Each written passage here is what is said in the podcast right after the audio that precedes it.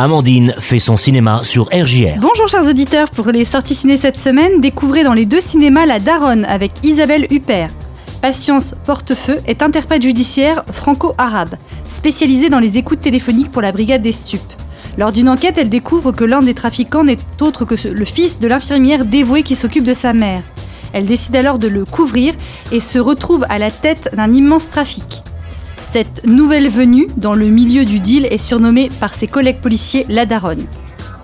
Le bonheur des uns est une comédie servie par Florence Foresti et François Damiens entre autres. Léa, Marc, Karine et Francis sont deux couples d'amis de longue date. Le mari macho, la copine un peu grande gueule, chacun occupe euh, sa place dans le groupe. Mais l'harmonie vole en éclats le jour où Léa, la plus discrète d'entre eux, leur apprend qu'elle écrit un roman qui devient un best-seller. Sorti au Gaumont Park Millésime du film d'épouvante horreur Antebellum. L'auteur à succès Veronica Hanley se retrouve piégée dans un monde effroyable dont elle doit percer le mystère avant qu'il ne soit trop tard. Pour mon film coup de cœur, j'ai choisi le dernier film de Christopher Nolan, Tenet, une super production qui se place entre espionnage et science-fiction. Le réalisateur joue encore une fois avec les illusions et promène son spectateur dans les raids des potentiels narratifs. Une de ces balles est comme nous et voyage à travers le temps, en marche avant. L'autre va en marche arrière. Vous pouvez les différencier? Et maintenant.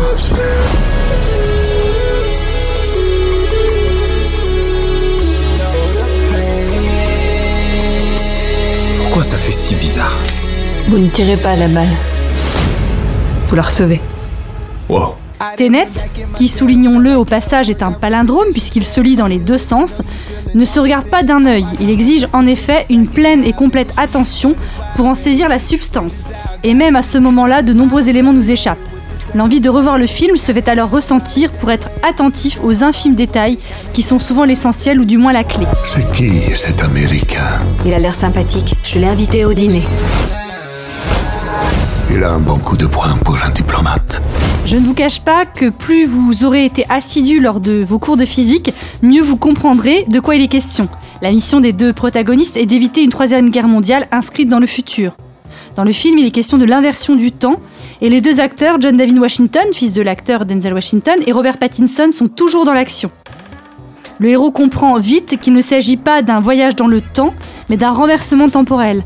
La force du film pour certains sera que les temps morts n'existent pas, pour d'autres ce sera sa faiblesse, car on ne peut jamais reprendre son souffle et méditer sur les séquences vues. Il s'agit là d'un ovni cinématographique dont la lecture vraiment efficace sans doute ne peut réellement commencer qu'à la relecture. Il y a des gens dans l'avenir qui ont besoin de nous. Tu penses à un moyen? Tu vas tiquer. Le problème, ce n'est pas la durée, c'est ressortir en vie.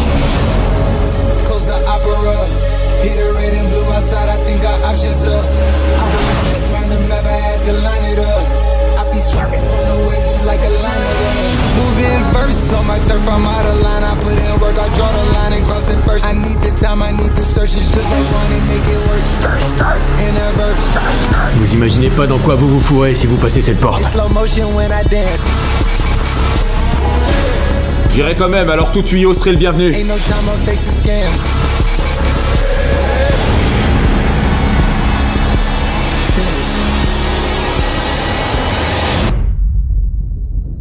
On aurait affaire à quoi? Au débris d'une guerre future.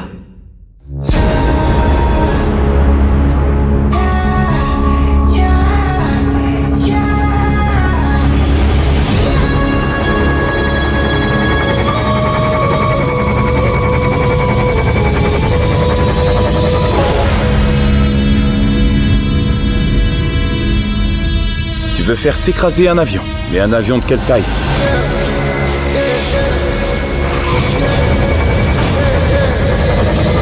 Ce point-là est légèrement dramatique. Et voilà, c'est fini pour cette semaine, alors sortez à le ciné. Et n'oubliez pas, c'est toujours sympa de faire son cinéma, au revoir.